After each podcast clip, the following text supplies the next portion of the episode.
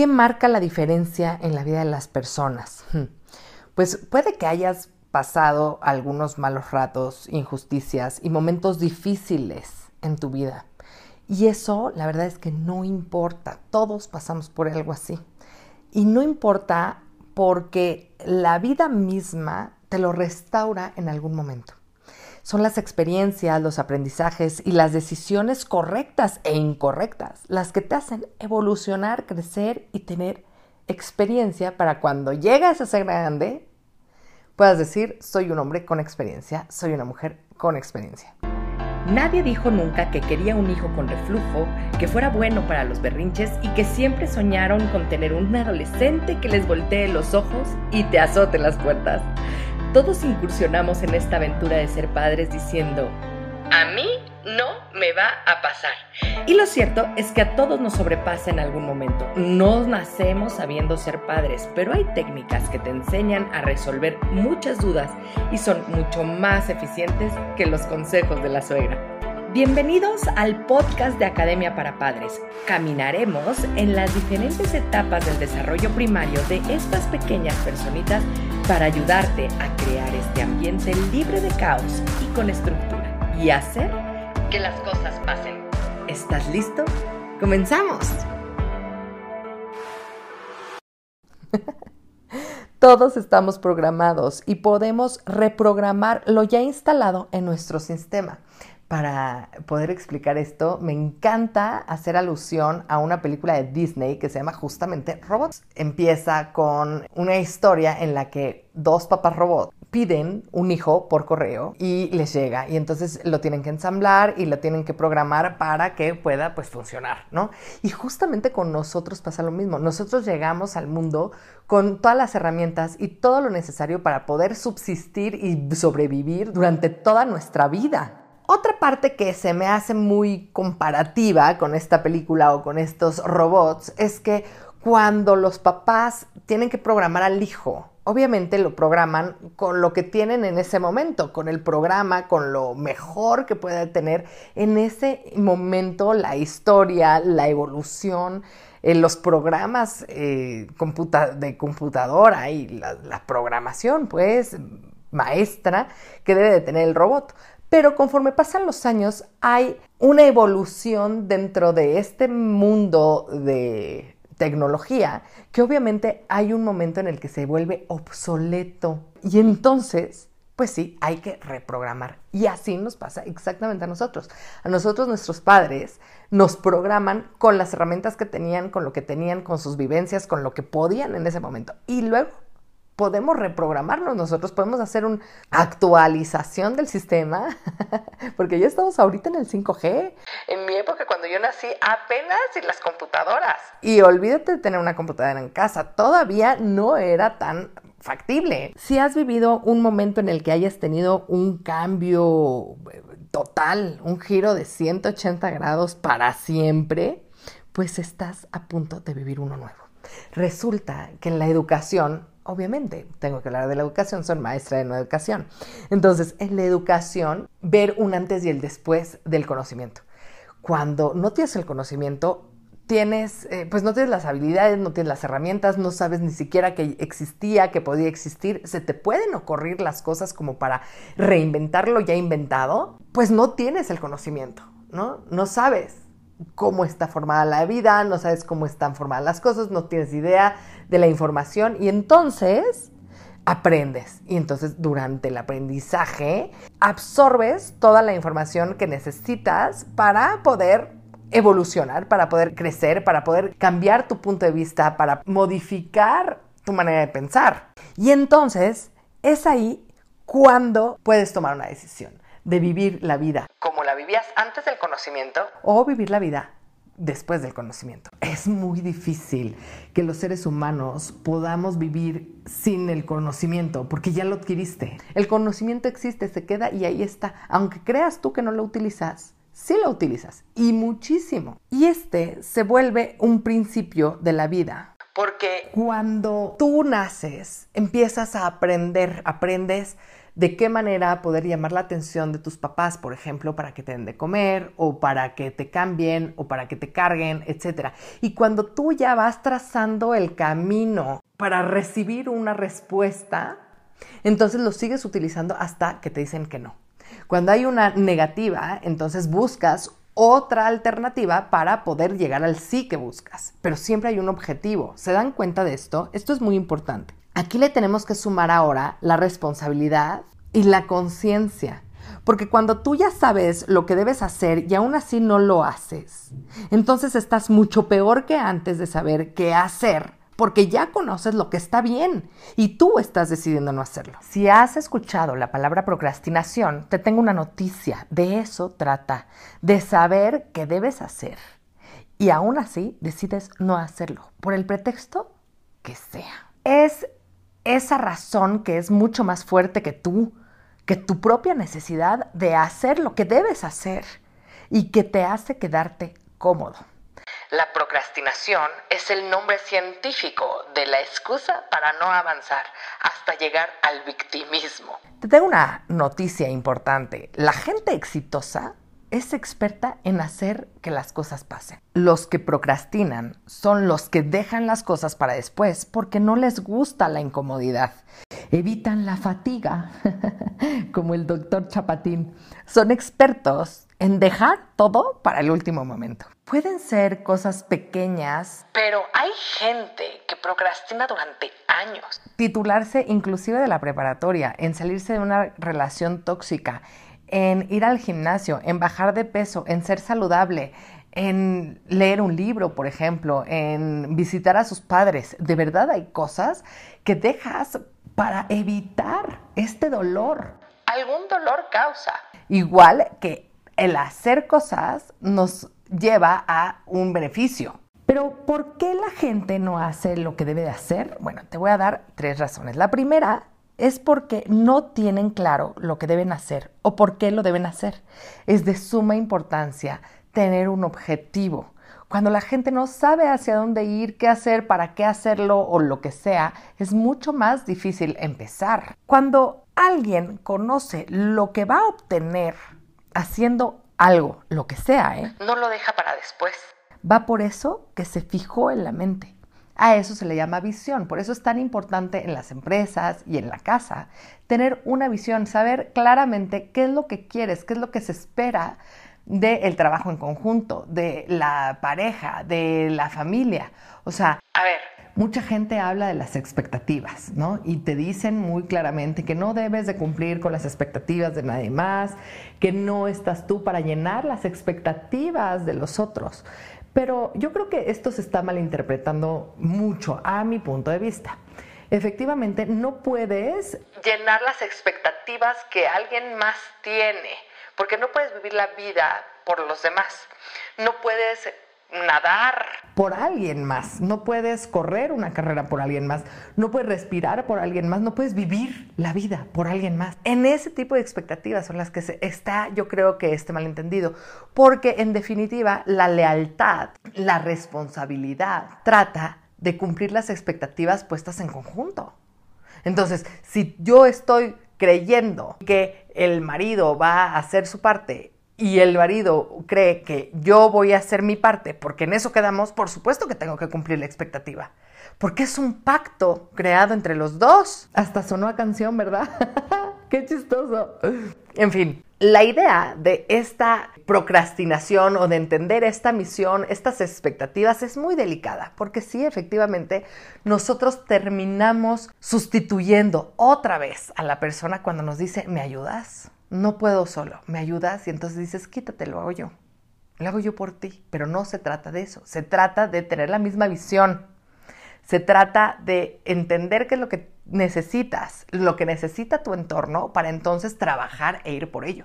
Cuando tú ya sabes que, por ejemplo, estás trabajando y que el 10% de tu sueldo va a ir a unas vacaciones y estás a dos meses de poder pagar esas vacaciones, por supuesto que te levantas con todo el ánimo para ir a trabajar. Si tienes una meta clara tienes la visión clara, puedes bajar el problema del que hablábamos hace rato en una hoja y trazar el plan completo y la estrategia para llegar a esa meta. Sin objetivo no hay nada. El punto número dos es cuando tienes la visión, pero no crees que puedes llegar a él. No crees que sea para ti. Esas son las creencias limitantes. Ya hemos hablado de ellas. Es importante que tu entorno se involucre en tu propia visión para que no te desanimen. Muchas veces dices, quiero emprender, quiero poner una hamburguesería, por ejemplo, quiero poner una estética, quiero hacer mi negocio, sobre todo nosotras como mujeres, cuando somos amas de casa, queremos ganar nuestro propio dinero también. Y entonces empezamos y hay hasta burlas de la pareja. ¿no? Ay, ¿tú cómo? Pues si no sabes. ¿Cómo le vas a hacer? Pero si no puedes. ¿Pero a qué hora si no tienes ni tiempo? ¿Pero cómo es posible? Y entonces aquí llega todo esto. Por eso es importantísimo tener porra. El fútbol no sería fútbol sin la porra. es importantísimo tener gente que te apoya en tus locuras en tus proyectos, en las cosas que te apasionan. Por eso nosotros como papás tenemos que apoyar a nuestros hijos cuando ellos tienen una meta, una idea. Es, oye, está padre o no, o está raro, no forma parte de lo que yo quisiera, o más bien de lo que yo haría, pero es tu idea y es tu manera. Por supuesto que lo vas a hacer. Una manera para no desanimarte en el trayecto de tu meta es modelar algo que ya funciona. Muchas veces decimos, eh, este dicho de, pues no voy a inventar el hilo negro. Pues no, ya es muy difícil inventar el hilo negro. Solamente las personas que tienen la posibilidad y la gran fortuna de aburrirse pueden empezar con esta creatividad, ¿no? O sea, porque pues como no tienes nada que hacer, empiezas de ocioso y entonces empieza la creatividad y puedes crear.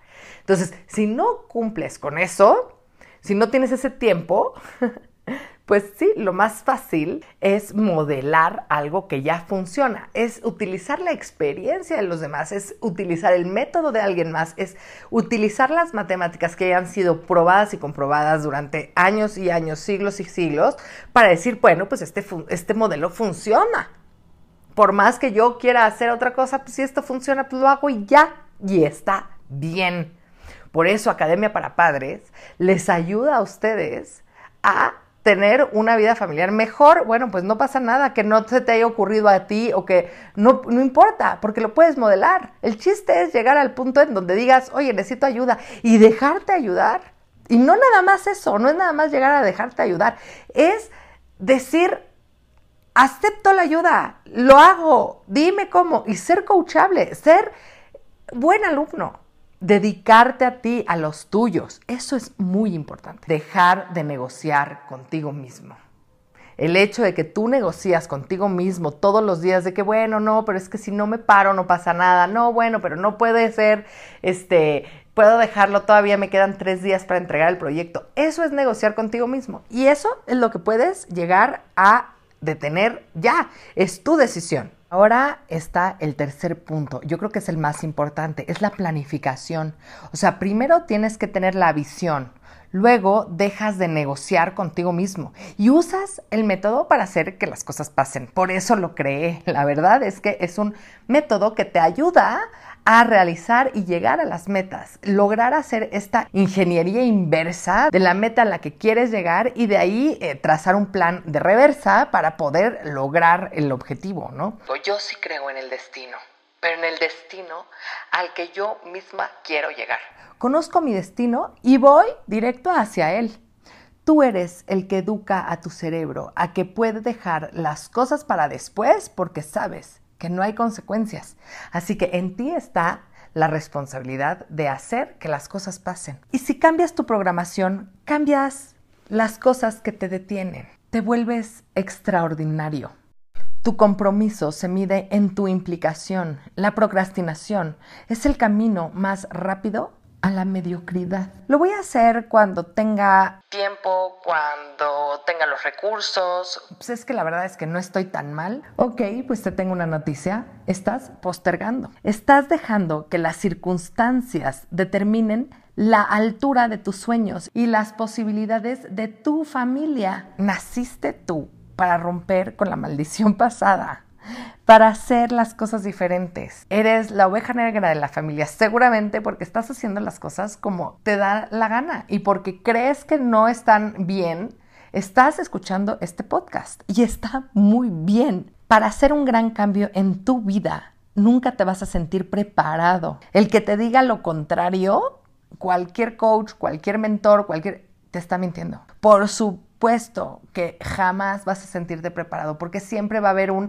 podría tener tal título, no, pero es que yo no tengo la misma riqueza que él, no, pues es que yo no tengo la casa que tiene él, yo no tengo las mismas posibilidades. Y te estás mintiendo, nunca van a estar listos. ¿De qué manera puedes cambiar ese sentimiento de no ser suficiente contigo mismo y para la sociedad, con tus propios hijos? Justamente haciéndolos sentir que sí son suficientes, que el trabajo que hacen está bien y que es suficiente, que sirven para algo más que sea para estudiar. Estudia y lo tendrás. Y luego te faltará el dinero. Y luego tu pareja. Y luego hay pretextos perfectos para no hacer lo que te corresponde hacer. Tienes que cambiar eso. Rompe con eso, por favor. Tienes hijos, tienes, eres responsable de la educación de tu familia. Está en tus manos hacer sentir que los demás son suficientes. ¿Y sabes por qué a tus hijos les cuesta menos que a ti este tipo de cosas?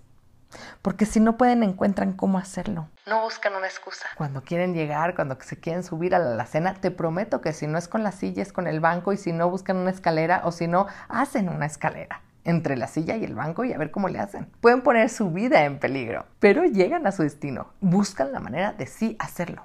La gente común dice, no puedo por esto o por lo otro o porque tal, el clima, el gobierno, lo que sea. Pero mis alumnos aprenden a decir que lo van a lograr porque es importante para ellos o por esto o por lo otro o porque de verdad no tienen opción. Porque sí, porque así lo quieren, así lo determinaron. Para tener éxito en la vida, debes hacer lo que te dicta tu pasión, no los demás. Hay adultos perdidos que buscan un motivo, un propósito. Hoy en día hay muchísimos cursos que se venden para poder encontrar el propósito de tu vida. La gente de nuestra edad, la gente que escucha este podcast, la gran mayoría no saben para qué vinieron al mundo. ¿Por qué? Porque crecieron con la idea de tú nada más tienes que estudiar. Nos quitaron a muchos de nosotros nuestras responsabilidades de ser humano, de la comunidad en la que vivimos, que era nuestra familia. No le hagas lo mismo a tus hijos. Eres líder.